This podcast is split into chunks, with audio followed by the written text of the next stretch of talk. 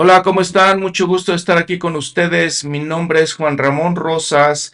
Este es el episodio número 7 de Reflexiones de las Escrituras, reflexionando, platicando, entendiendo el libro de Mormón.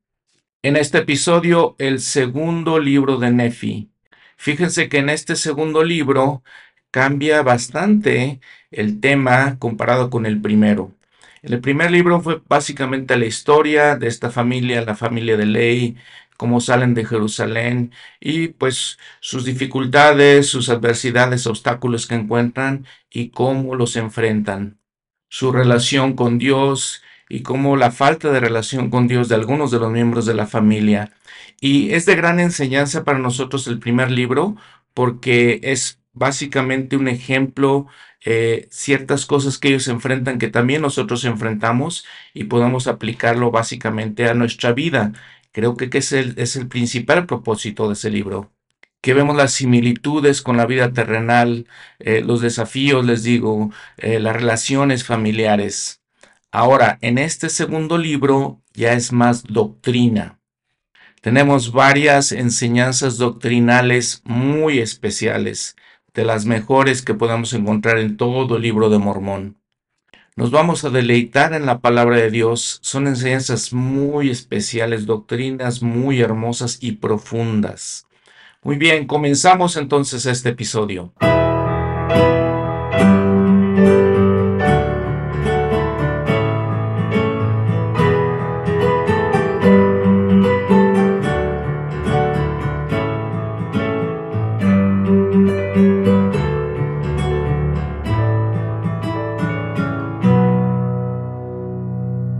En este segundo libro, Nefi incluye varias de las enseñanzas de su padre, número uno, número dos, de su hermano Jacob, una buena parte también de eso, y otra buena parte incluye de las planchas de bronce, los escritos de Isaías. ¿Cuál es la estructura del libro? En el primer capítulo leí, nos da su despedida, está a punto de morir, bendice a su posteridad entre las bendiciones que da a sus hijos, lo que habla a sus hijos, da este mensaje muy poderoso, les digo, tal vez de los mejores en todas las escrituras, que es el segundo capítulo de Nefi, de segunda de Nefi, y también habla en el tercer capítulo bendiciendo a sus hijos. Y en el capítulo 4, parte de este capítulo se conoce como el Salmo de Nefi. Y es muy, también muy especial porque podemos aplicarlo muy bien a nosotros. Nefi, a pesar de lo grandioso que era la grandeza eh, de su carácter, de su personalidad y la grandeza de su fe en Dios, tiene dificultades, encuentra problemas en la vida eh, y en este, en, este, en este capítulo él expresa todas esas cosas. Capítulo 5 también vamos a ver cómo los nefitas se separan de los lamanitas. Eh, ¿Qué significa eso? Nefi con su familia y con las personas que estaban de acuerdo con él ser el líder, las personas que realmente tenían fe en Dios y querían eh, adorarlo de esa manera, que pues era su hermano Sam, era, Soram, era también algunas de la parte de la familia de Ismael, sus hijos, sus eh, hermanos, perdón, menores, Jacob y José, se unen y se les conoce como nefitas. Y después está en otra parte lo que son Lamán y Lemuel, parte de la familia de Ismael, que se les conoce como Lamanitas, y ya se separan en este capítulo 5. Después, en los siguientes capítulos, Nefi nos habla, introduce partes de las planchas de bronce que les comentaba y introduce eh, varios capítulos del libro de Isaías. Después, además, también da su propia interpretación, por ejemplo, ya los capítulos 25 al 30 da su propia interpretación de Isaías, y luego al final de los versículos, los capítulos, perdón, 31 al 33, él se despide también, igual que su padre. Está a punto de morir, nos da su despedida, habla del plan de salvación. Entonces, este básicamente es la estructura de este segundo libro de Nefi. Entonces me dijimos, hay tres principales escritores de este libro de Segundo Nefi. Ley, número uno, y luego sus dos hijos, Nefi y Jacob. Jacob, su hijo que nació en el desierto. Y podemos incluir también otro escritor que básicamente que este, es incluido por Nefi, que es Isaías. Entonces, en este episodio, en este eh, capítulo del manual Ven Sígueme, vamos a hablar de los dos primeros capítulos de Segundo Nefi. Recuerden que los primeros cuatro capítulos son bendiciones de ley a sus hijos. También vemos, por ejemplo, en el libro de Mormón, el rey Benjamín bendice a sus hijos, Arma bendice a sus hijos y Mormón bendice a su hijo Moroni. Entonces les digo, estos primeros cuatro básicamente son las bendiciones que ley les da a sus hijos. Empieza hablando ley, dice el encabezado, profetiza de una tierra de libertad. Los de su posteridad serán dispersados y afligidos si rechazan al Santo de Israel. Exhorta a sus hijos a ceñirse con la armadura de la rectitud. Aproximadamente 588 al 570 antes de Cristo. Entonces noten que habíamos dicho 600 años antes de Cristo sale de Jerusalén, ya estamos 10 a 30 años después. Primer versículo, Nefi dice, acabo de concluir de enseñar a mis hermanos, nuestro padre Ley les habló muchas cosas también, le recordó cuán grandes cosas el Señor había hecho por ellos al sacarlos de la tierra de Jerusalén profetiza, dice que él tiene una visión en la cual ve que Jerusalén fue destruida. Y entonces les dice a sus hijos, si hubiésemos permanecido en Jerusalén, también habíamos perecido. Entonces imagínense el agradecimiento, eh, la confianza en el Señor que tenía ley cuando ve que se cumplen las promesas del Señor, a pesar de todo lo que habían sufrido, de todo lo que habían batallado para llegar a la tierra prometida y les narra de esta tierra, les dice, es una tierra de promisión. Versículo 5, a pesar de nuestras aflicciones, hemos obtenido una tierra de promisión, una tierra escogida sobre todas las demás, una tierra que el Señor Dios hizo convenio conmigo de que sería una tierra para la herencia de mi posteridad. Sí, el Señor me ha dado esta tierra por convenio a mí y a mis hijos para siempre, y también para todos aquellos que la mano del Señor conduzca de otros países. Muy parecido a lo que el Señor le da a Abraham.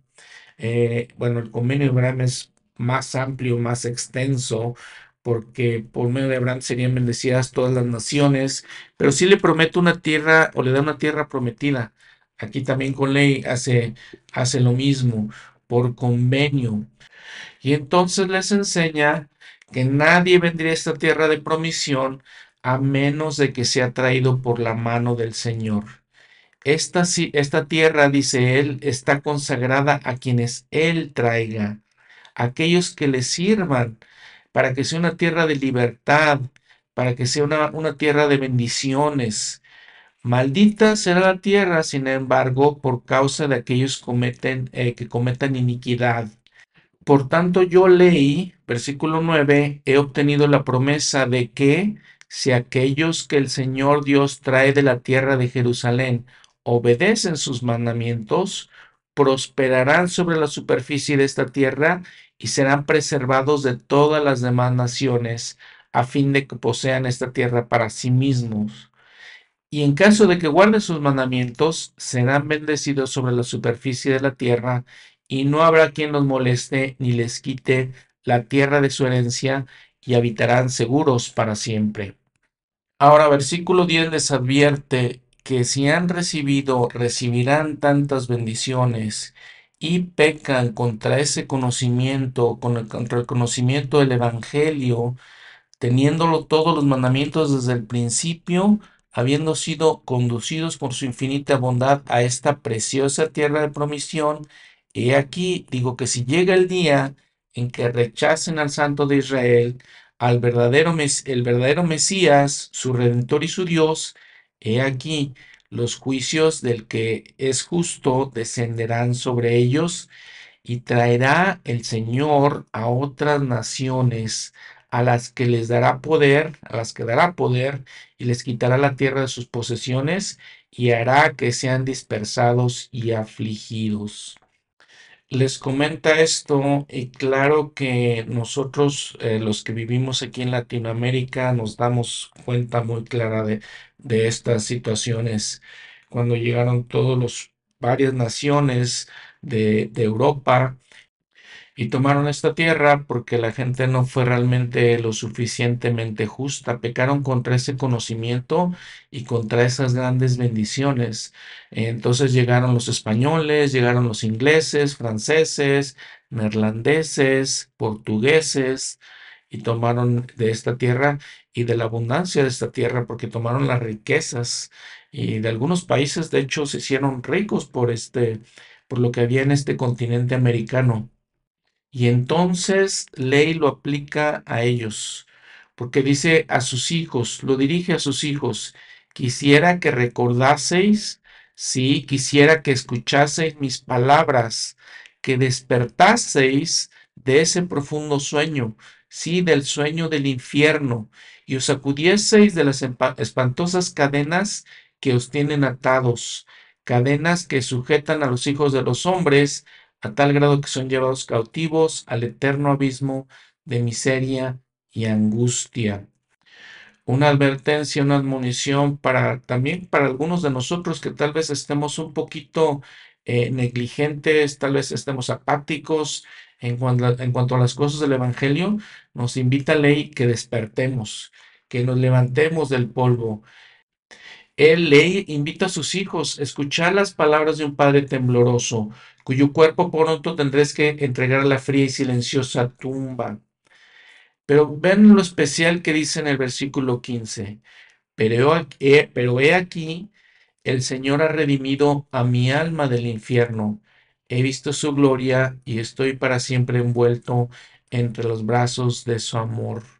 Imagínense qué especial llegar a ese momento en que vamos a morir y estamos seguros de que pues el Señor nos va a recibir. Sintamos esa tranquilidad, esa paz. Mi deseo, les continúa diciendo, es que os acordéis de observar los estatutos y los juicios del Señor. Esta es la ansiedad de mi alma desde el principio.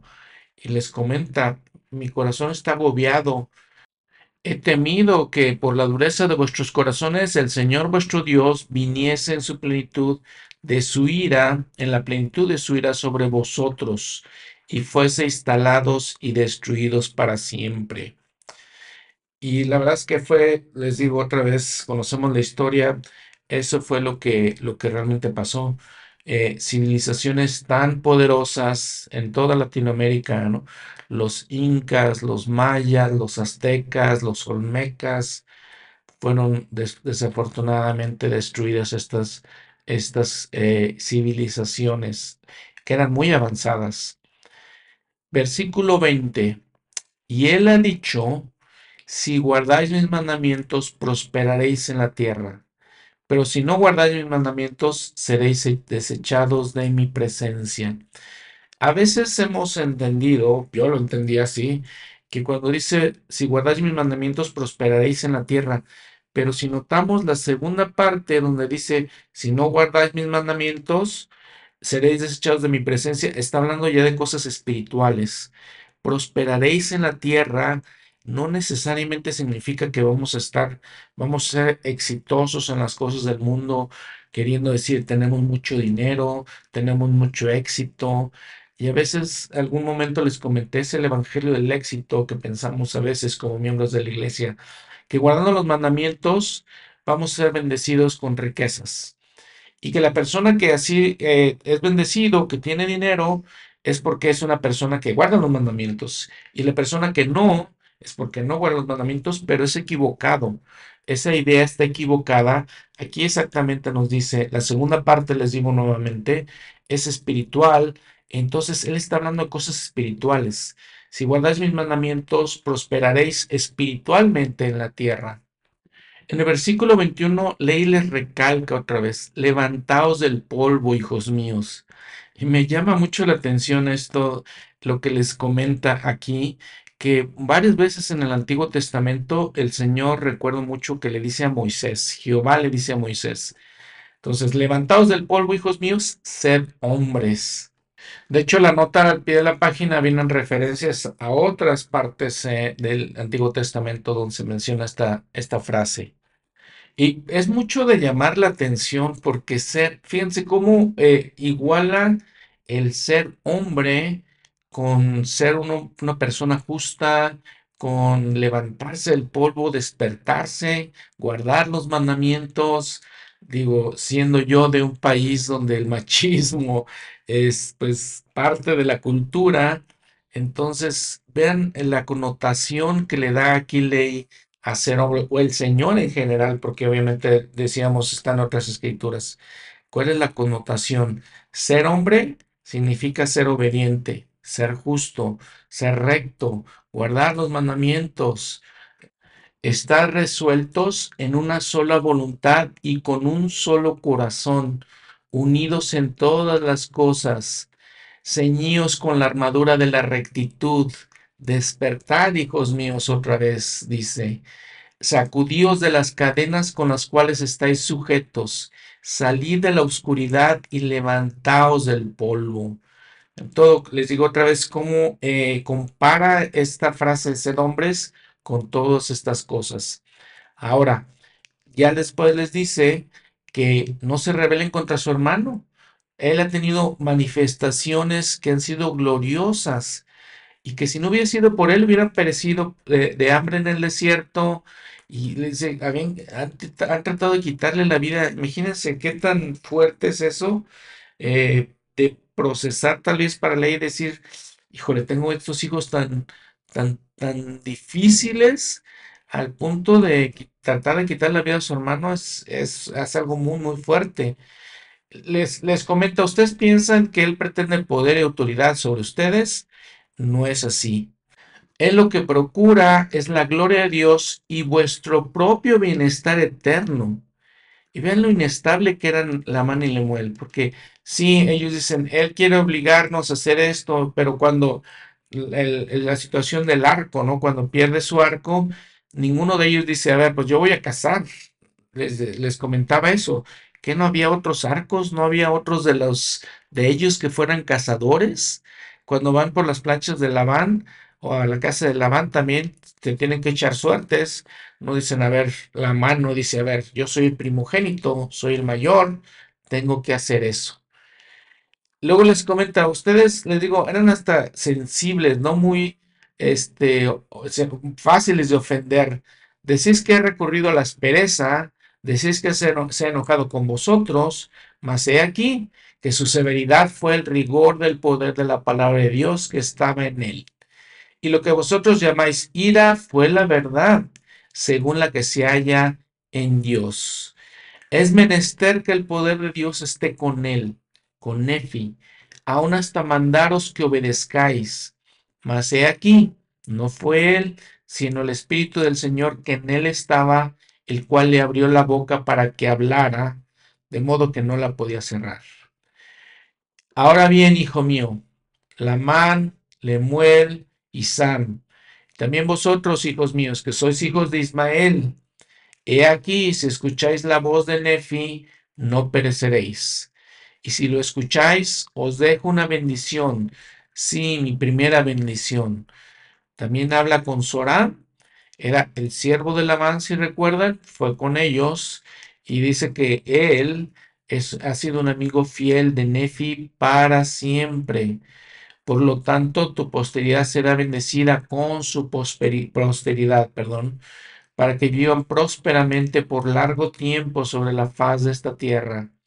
Y nada, a menos que sea la iniquidad entre ellos, dañará ni perturbará su prosperidad sobre la superficie de esta tierra para siempre. Ahora, comentando algunas cosas en cuanto a esto de despertar del sueño, eh, como sacudirse del polvo, quitarse esas cadenas de iniquidad, el presidente Eyring dijo, una de las consecuencias de desobedecer, a Dios parece ser la producción de la cantidad exacta de anestesia espiritual para impedir cualquier sensación cuando se cortan los vínculos con Dios. No solo se erosiona lentamente el testimonio de la verdad, sino que incluso los recuerdos de lo que era estar en la luz empiezan a aparecer una ilusión. Entonces, ven cómo ese proceso, dice el presidente Eyring, ese proceso de que nos alejamos de Dios, eh, lo desobedecemos, es un proceso de que empezamos a cambiar, empezamos a perder el testimonio, empezamos a, pensar que lo que era esa luz, esa luz del testimonio, parece más bien una, una ilusión. Parece que todo fue, no, lo vivimos. Eso es lo que más, básicamente está diciendo el presidente Erin. Ahora, el presidente Joseph Pilgrim Smith habla de eh, la destrucción. Eh, ley les dice a sus hijos, no hagan las cosas incorrectas, no caigan en iniquidad, porque serán destruidos. Él dice, el presidente Joseph Pilgrim Smith, abro la cita, destrucción no significa aniquilación, Sabemos porque se nos enseña en las revelaciones del Señor que el alma no puede ser destruida. Toda alma nacida en este mundo recibirá la resurrección y la inmortalidad y permanecerá para siempre. La destrucción no significa aniquilación. Cuando el Señor dice que serán destruidos, quiere decir que serán desterrados de su presencia, que serán apartados de la luz y de la verdad y que no tendrán el privilegio de obtener la exaltación, y eso es destrucción. Cierro la cita. De este capítulo 1, autoridades de la iglesia, estudiosos del libro de Mormón, nos dicen que es como si fuera una bendición patriarcal. Ley habla a sus hijos y les da estas bendiciones, los amonesta, este, los invita a que cambien, a que les digo, este, hagan las cosas correctas. Se me hace muy interesante también que él eh, lo compara eso, eh, el hacer lo correcto como despertar de un sueño, levantarse el polvo, sacudirse, despertar eh, de una pesadilla tal vez, y que podamos, les digo, que nos podamos sacudir esa apatía, esa pasividad que le llaman también como si fueran cadenas de que nos están sosteniendo, no nos permiten levantarnos, no nos permiten florecer, no nos permiten eh, aprender. Todas esas cosas, como, como las compara de una manera muy interesante. Muy bien, capítulo 2. El Elder Callister menciona que este capítulo 2 es uno de los capítulos más especiales en todas las escrituras. Y es muy impresionante. El Elder Callister también nos menciona que si nada más por este puro capítulo, solamente este capítulo, nos da un testimonio de que el libro de Mormón es verdadero y de que José Smith es un profeta de Dios toda la profundidad de la doctrina que encontramos en este capítulo es, les digo, increíble. Nos habla del plan de salvación como creo que ningún otro capítulo de las escrituras, ni en la Biblia, ni en el libro de Mormón, nos habla de eso. Voy a eh, platicarles diferentes, voy a eh, tomar diferentes versículos para encontrar básicamente una estructura porque Ley está hablando ahora con uno de sus hijos que nació en el desierto, su primer hijo, dice él, nacido en los días de mi tribulación en el desierto, y le empieza a platicar, les digo, el plan de salvación, pero lo, hace de una manera diferente, y yo quiero ponerlo un poquito de una manera ordenada, les digo, para que encontremos una cierta estructura. Y definitivamente debemos empezar con los dos versículos, los primeros dos, porque le dice a Jacob, que fue su primer hijo nacido en los días de mi tribulación en el desierto. Tú has padecido aflicciones y mucho pesar en tu infancia a causa de la rudeza de tus hermanos. No obstante, Jacob, mi primer hijo nacido en el desierto, tú conoces la grandeza de Dios, y Él consagrará tus aflicciones para tu provecho, aplicando las escrituras a nosotros mismos cualquier aflicción, cualquier sentimiento de adversidad, a cualquier desafío que tengamos, tenemos que tener la fe en que Dios consagra esas aflicciones para nuestro provecho. El elder ah, o el presidente Daniel H. Oaks explica esto. Abro la cita. Cuando damos gracias por todo, vemos las dificultades y las adversidades en el contexto del propósito de la vida. Se nos ha enviado aquí para ser probados. Debe existir una oposición en todas las cosas. Debemos aprender y progresar por medio de esa oposición, por medio de afrontar nuestros problemas y enseñar a los demás a hacer lo mismo. El elder Richard Scott dijo, en el preciso momento en que todo parece ideal, a veces surgen simultáneamente múltiples dificultades. Si esas pruebas no son resultado de tu desobediencia, son evidencia de que el Señor sabe que estás preparado para progresar más. Proverbios 3, 11, 12. Entonces te da experiencias que estimulen tu progreso, tu comprensión y compasión, y que te refinen para tu bienestar eterno. Llegar de donde estás a donde Él quiere que estés exige, un penoso esfuerzo que generalmente va acompañado de pesar y dolor. Cierro la cita. Ahora viendo Proverbios 3, 11 y 12, dice, no rechaces, hijo mío, la disciplina de Jehová, ni te canses de su corrección, porque Jehová corrige al que ama, como el Padre al Hijo a quien quiere. Les digo, poderosas palabras estas. Y, por eso es, tan especial este, este capítulo, porque nos habla del plan de salvación y del propósito de lo que dice el, presidente Oaks, de la oposición en todas las cosas y cómo esa oposición nos ayuda a progresar, nos ayuda a aprender.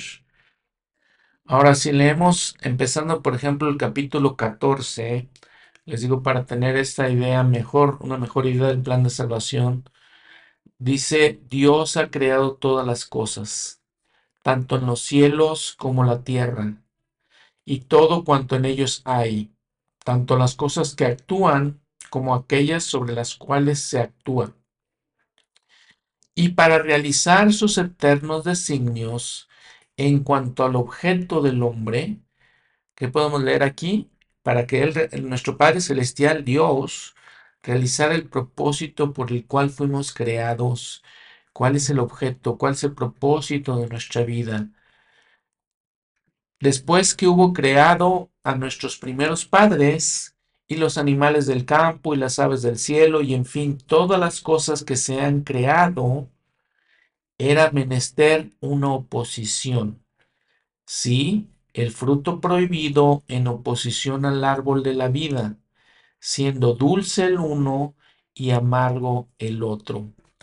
Entonces entendamos, para que se pudiera realizar los propósitos de Dios hacia nosotros, para que pudiera Él ponernos en una posición de aprendizaje, una posición de progreso, tenía que haber una posición. Era necesaria una oposición.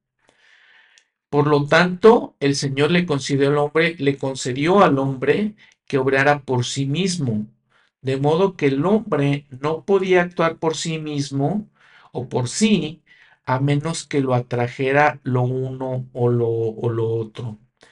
Entonces veamos, entendemos que ese es el propósito por el cual nos creó. Para que se llevan a cabo sus designios existe esa oposición, era necesario esa oposición para que nos atrajera lo uno o lo otro, nos atrajera lo bueno o lo malo. Y el Señor, Dios, nos permite actuar por nosotros mismos. Ese es el motivo, la razón para nuestra, de nuestra creación. Versículo 11, ahora regresamos. Porque es preciso que haya una oposición en todas las cosas. Pues de otro modo, mi primer hijo nació en el desierto, no se podría llevar efecto la rectitud ni la iniquidad, ni tampoco la santidad ni la miseria, ni el bien ni el, ni el mal. Entonces, habiendo esta oposición entre las cosas, nosotros podíamos escoger y se nos da la oportunidad de escoger. Pero les digo, tendría que haber esta oposición y que también era este, la atracción de una cosa y la otra, porque no se podía llevar efecto rectitud ni iniquidad, ni santidad ni miseria, ni el bien ni el mal. Entonces nos tenía que atraer bien y el mal, una en oposición a, a la otra. De modo que todas las cosas necesariamente serían un solo conjunto. Si no hubiera esa oposición, todo sería un solo conjunto, no había progreso. Por tanto, si fuese un solo cuerpo, habría de permanecer como muerto, no teniendo ni vida ni muerte, ni corrupción ni incorrupción, ni felicidad ni miseria, ni sensibilidad ni insensibilidad. Fascinante entender que hay oposición, hay atracción entre una cosa y la otra, y eso es lo que nos permite tener felicidad. Ahorita vamos a ver más de eso. Esa oposición, esos dos polos que nos atraen. Versículo 27. Así pues, los hombres son libres según la carne, y les son dadas todas las cosas que para ellos son propias, y son libres para escoger la libertad y la vida eterna por medio del gran mediador de todos los hombres, o escoger la cautividad y la muerte, según la cautividad y el poder del diablo, pues él busca que todos los hombres sean miserables como él. Entonces tenemos esa libertad, escoger nuevamente el bien, la libertad y la vida eterna, y seguir al Salvador, seguir a Jesús, o podemos escoger el mal, la cautividad y la muerte, seguir al diablo. Por lo tanto, su estado llegó a ser un estado de probación. El elder Packer dijo, abro la cita, la vida no estará libre de dificultades y algunas de ellas serán muy duras y difíciles de soportar. Tal vez deseemos librarnos de todas las tribulaciones de la vida, pero eso sería contrario al gran plan de felicidad, porque es preciso que haya una oposición en todas las cosas. Esas pruebas son la fuente de nuestra fortaleza. El presidente Benson menciona, el libro de Mormón nos enseña que es preciso que haya una oposición en todas las cosas. Y efectivamente esa condición existe. El hecho de que exista la oposición nos obliga a escoger. Y el escoger nos trae consecuencias buenas o malas. En el libro de Mormón se explica que los hombres son libres para escoger la libertad y la vida eterna por medio del gran mediador de todos los hombres, o escoger la cautividad y la muerte según la cautividad y el poder del diablo. Dios nos ama, pero el diablo nos odia. Dios quiere que obtengamos la plenitud del gozo que Él tiene. El diablo quiere que seamos miserables como Él. Dios nos da mandamientos para bendecirnos. El diablo quiere hacernos quebrantar esos mandamientos para maldecirnos. Diaria y constantemente, por medio de nuestros deseos, nuestros pensamientos y nuestras acciones, escogemos si queremos ser bendecidos o maldecidos, felices o miserables. El Elder Maxwell también menciona. De hecho, si no hubiera, si no hubiera opciones, si no tuviéramos libertad, la libertad de escoger y oposición, no habría una verdadera existencia. Esto se asemeja mucho a la metáfora de ley, según la cual, a falta de albedrío, y elementos opuestos, las cosas hubieran resultado en un solo conjunto, sin significado y sin diferencias. En una situación así, no habría habido ningún objeto en la creación de la tierra. Es un hecho que no podemos de verdad crecer espiritualmente ni, por ende, ser realmente felices, sino hasta que le damos un uso prudente a nuestro albedrío moral. Cierro la cita. Una cita más. Esta es del presidente Hunter. A fin de comprender plenamente el don del albedrío y su, y su incalculable valor, es de vital importancia que comprendamos que Dios actúa principalmente por medio de la persuasión, de la paciencia y de la longanimidad, y no mediante la fuerza y la confrontación violenta. Él obra pidiéndonos suavemente y tratando de atraernos con dulzura, respetando siempre la libertad e independencia que poseemos. Él desea ayudarnos y nos pide que le demos la oportunidad de hacerlo, pero nunca lo hará violando nuestro albedrío. Nos ama demasiado para hacer eso, y si lo hiciera, iría en contra de su divina naturaleza. Cierro la cita. Entonces, este es un, primera, primer paso, podemos decir, de lo que es el plan de salvación, la creación. Y hablamos de ciertos eh, conceptos esenciales como el albedrío, la libertad de escoger y la oposición en todas las cosas, la atracción entre el bien y el mal y la oportunidad que nosotros tenemos que de escoger entre estas dos cosas. El, el de Bruce McConkie le llama los tres pilares de la eternidad. Primer pilar, la creación. Segundo pilar, la caída. Versículo 25. Adán cayó para que los hombres existiesen. Y existen los hombres para que tengan gozo. Versículo 22. Pues he aquí, si Adán no hubiese transgredido, no habría caído, sino que habría permanecido en el jardín de Edén y todas las cosas que fueron creadas habrían permanecido en el mismo estado en que se hallaban después de ser creadas, y habrían permanecido para siempre sin tener fin. Versículo 23, y no hubieran tenido hijos, por consiguiente habrían permanecido en un estado de inocencia, sin tener gozo, porque no conocían la miseria sin hacer lo bueno porque no conocían el pecado. Notemos esto. Eh, todo esto los invito a hacer una reflexión muy profunda de lo que estamos hablando. Entonces, Adán cae, se le presenta la oportunidad de, esa oportunidad de elegir entre una cosa y otra. Adán cae para que tengamos nosotros eh, vida, para que podamos existir. Nos dice el profesor McConkie. Entonces llega la caída. Adán cae y comienza la vida mortal, la procreación y la muerte. El hombre caído es mortal. Tiene carne que es mortal y es la primera carne sobre la tierra. Y los efectos de su caída recaen sobre todas las cosas creadas. Noten otra vez, los efectos de su caída recaen sobre todas las cosas creadas. Estas caen también en el sentido de que se hacen mortales.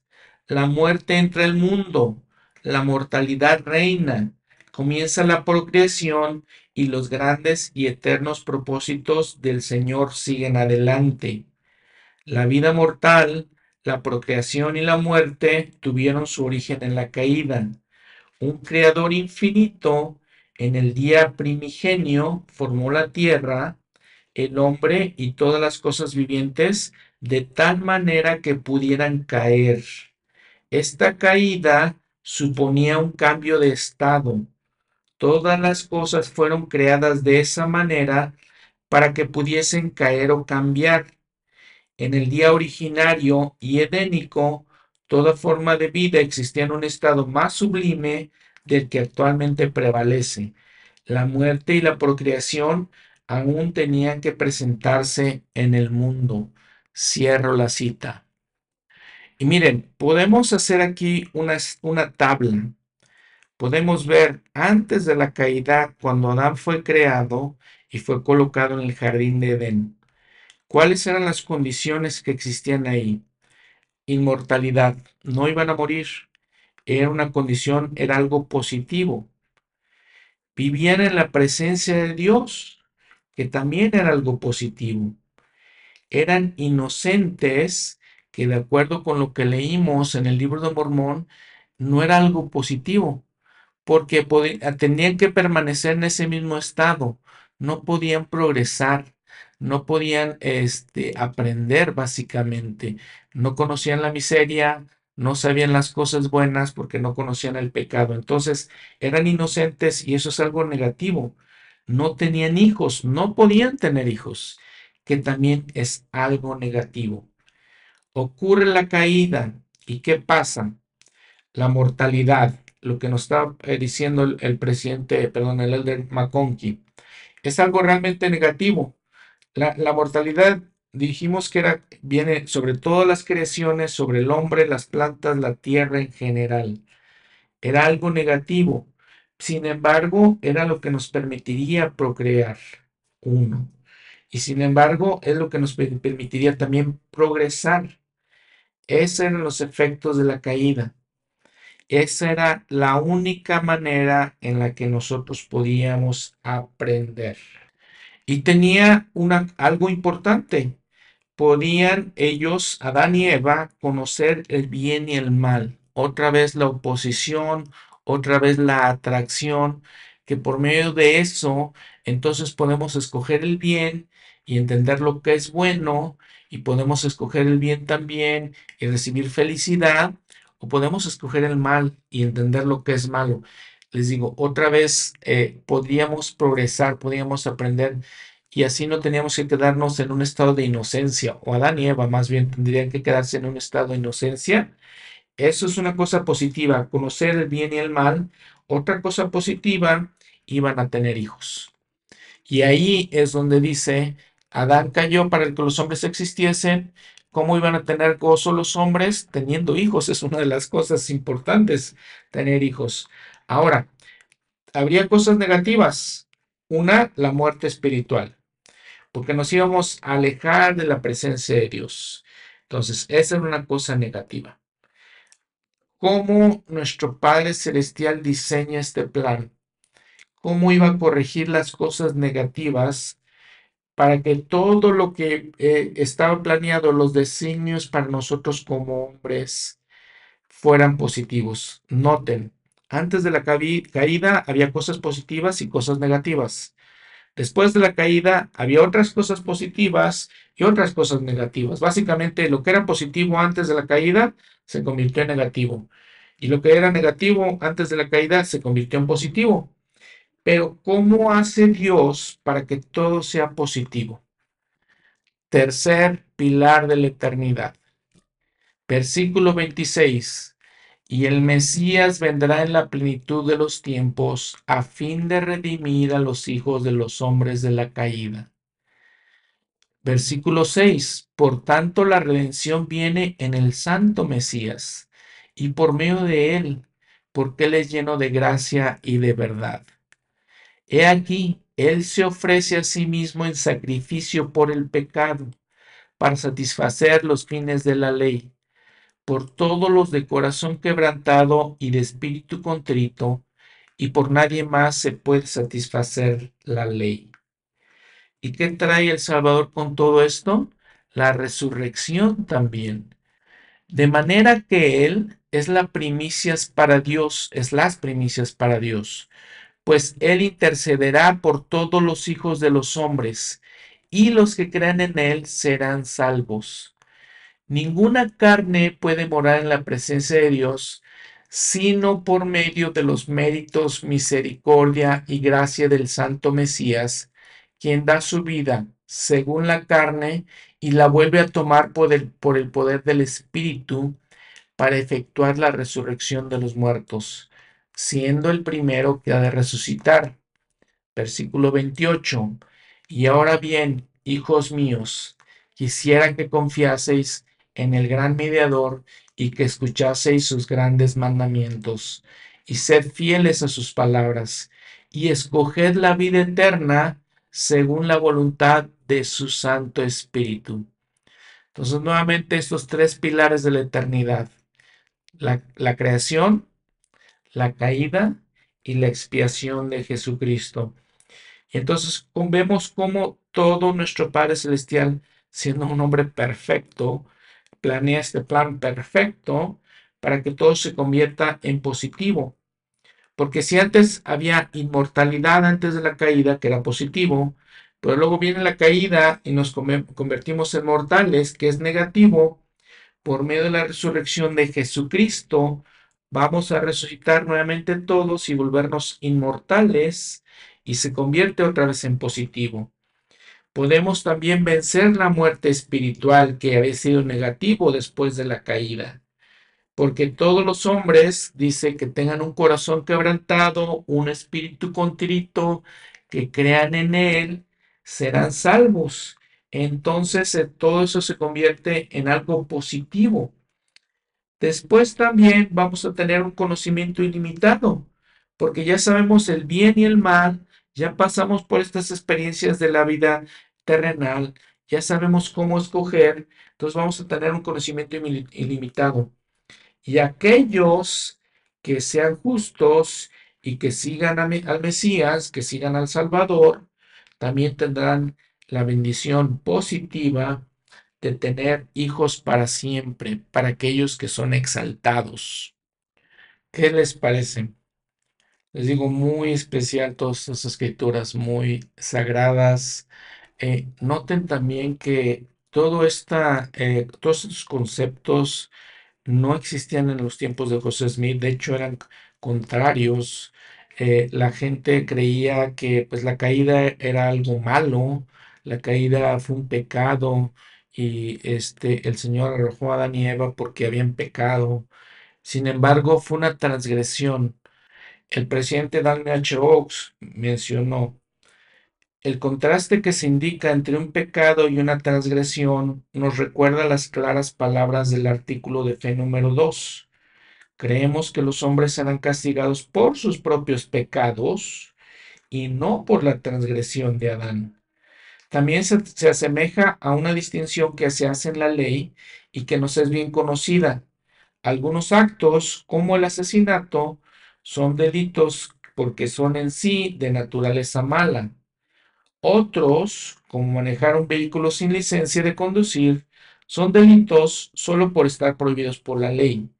De acuerdo con esta distinción, el hecho que dio como resultado la caída no fue un pecado, o sea, algo de naturaleza mala, sino una transgresión, algo que era malo por estar prohibido. Estas palabras eh, no siempre se emplean para denotar algo diferente, pero esta diferencia parecería propia si la aplicamos a las circunstancias de la caída.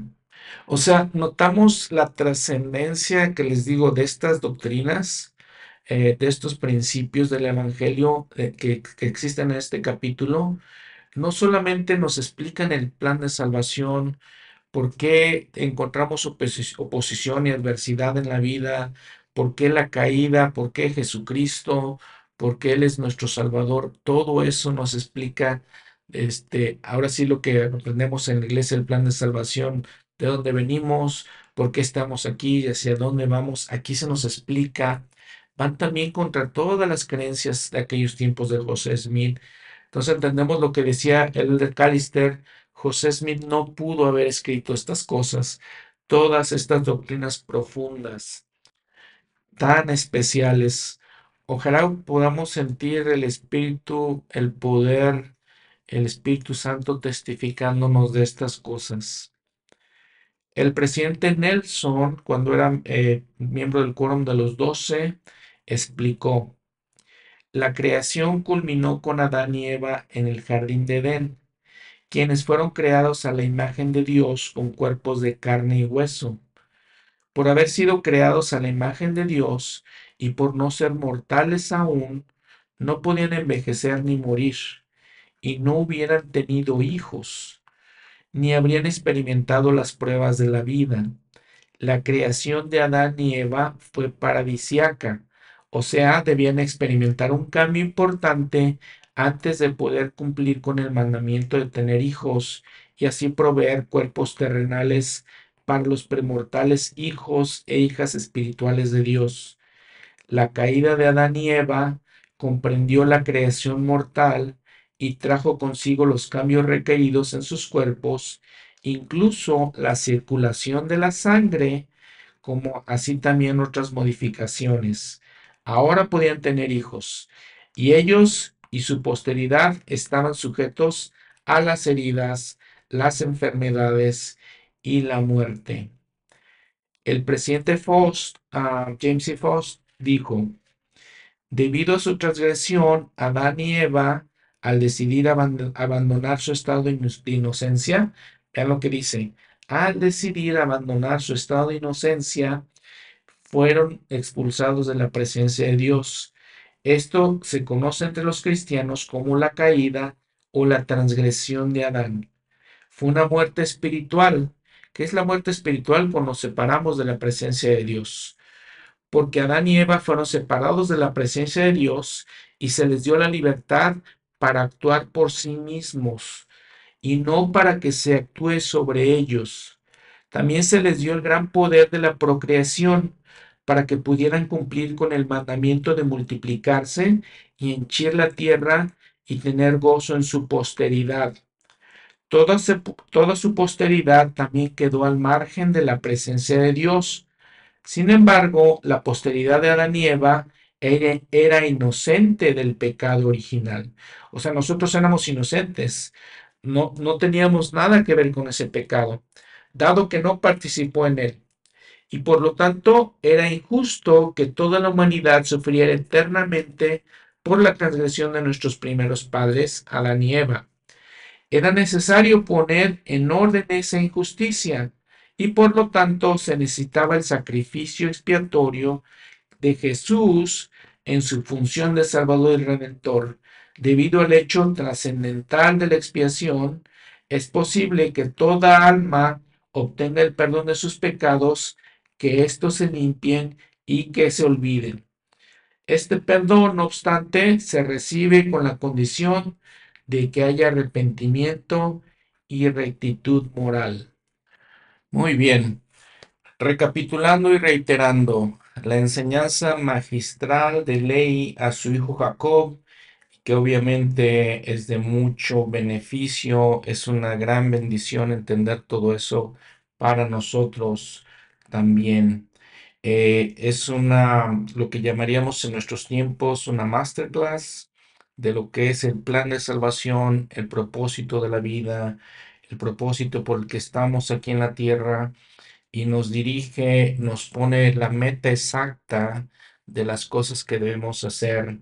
Habíamos leído, nos invita a tomar las decisiones correctas. Ley nos invita a hacer eso a que confiemos en Jesucristo y escuchemos sus grandes mandamientos y seamos fieles a Él, escogiendo así la vida eterna. Un último detalle del que él habla en este capítulo es cuando se refiere a la oposición y él entonces entiende por todo esto que está aprendiendo, dice en el versículo 17, de acuerdo con las cosas que he leído, debo suponer que un ángel de Dios había caído del cielo según lo que está escrito. Por tanto, se convierte en un diablo, habiendo procurado lo malo delante, ante Dios. Y porque había caído del cielo y llegado a ser miserable para siempre, procuró igualmente la miseria de todo el género humano. Procura nuestra miseria por tanto, dijo a Eva, sí, esa serpiente antigua que es el diablo, el padre de todas las mentiras, así le dijo, come del fruto prohibido y no morirás, sino que serás como Dios, conociendo el bien y el mal, una verdad a medias. Y después que Adán y Eva hubieron comido del fruto, fueron echados del jardín de Edén para cultivar la tierra. Pero noten que en esta transgresión de la que ya hemos platicado, eh, el, nuestro Padre Celestial, Dios, lo convierte en una bendición, porque en el versículo 20, y tuvieron hijos, sí, la familia de toda la tierra. Entonces sabía que iba a pasar eso. Estoy seguro que el adversario se pensaba ya, ya logré, ya gané, ya triunfé.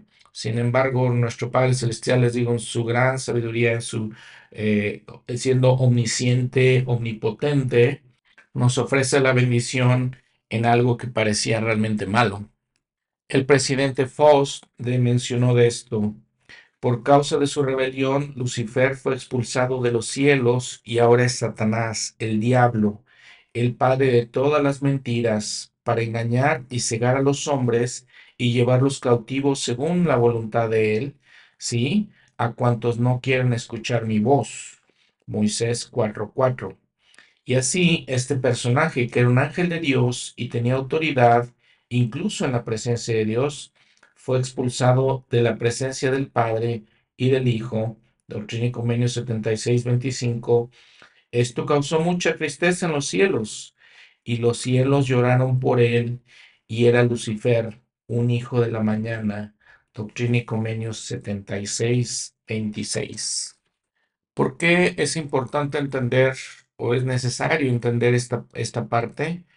Porque si cuando hablamos de todo esto de la oposición, hablamos de eh, que tenemos que escoger entre el bien y el mal, se nos presentan las opciones, estas dos opciones, opciones, perdón, démonos cuenta de dónde vienen esas cosas, de dónde viene el mal y que tomemos en cuenta que lo que él quiere, el adversario, es que seamos cautivos como él, que seamos miserables como él, y entonces, de acuerdo con eso, de todo lo que hemos platicado, pues tomemos las decisiones que tengamos que tomar. Somos libres de hacerlo. Somos de lo que leímos, libres según la carne, y nos, han nos son dadas todas las cosas que para nosotros son propias. Somos libres para escoger la libertad y la vida eterna, o escoger la cautividad y la muerte. Esa es una decisión personal nuevamente recordándoles lo que nos dice ley, confiemos en Dios, confiemos en Jesucristo y entendamos eh, lo que debemos escoger. Diariamente, de todas pequeñas cosas, varias pequeñas cosas en el día, tenemos que escoger. Y eso nos va preparando, nos va haciendo mejores personas o no tan buenas personas. Esas pequeñas decisiones que tomamos a diario. Muchas gracias por estar escuchando este episodio. Les digo, es muy especial. Nuevamente recalcando otra vez, nada más este puro capítulo 2 de Segunda de Nefi es un testimonio poderoso, profundo de la veracidad del libro de Mormón, de la veracidad de la iglesia de Jesucristo, fundada por Jesucristo y restaurada por el profeta nos da eh, entendimiento y testimonio de que José Smith fue un profeta de Dios. quisiera nada más recalcar varias veces esto. Nos vemos la próxima semana. En la próxima semana vamos a seguir viendo Segunda de Nefi. Vamos a ver los capítulos 3 al 5. Les recuerdo la importancia nuevamente de leer directamente las escrituras. Si ven en este, por ejemplo, en esta semana vamos a leer dos capítulos, entonces tenemos el tiempo de leerlos primeramente, luego podemos acudir al manual Ven Sígueme, ver las preguntas que ahí nos hacen y entonces ya pueden escuchar el podcast para reforzar todo lo que lo que ya han, leído, pero la fuente importante, esencial son las escrituras. Nos vemos otra vez la próxima semana. En la descripción de cada episodio me han pedido que agregue la escritura que estamos estudiando en el título de este episodio. Este fue el episodio número 7 y entonces ahí puse Segunda Nefi capítulos 1 y 2 para que haya una referencia y cuando quieran buscar algo y este, recordar algo de lo que hemos platicado, pues lo pueden encontrar más fácilmente. Les recuerdo que pueden escucharlo por Spotify, por Google Podcast, por Amazon también. A todo eso pueden acudir para escuchar los, eh, eh, los episodios, perdón. También les recuerdo que si quieren mandarme alguna información, alguna pregunta, vayan a escrituras.mail.com. Gracias, que tengan una buena semana.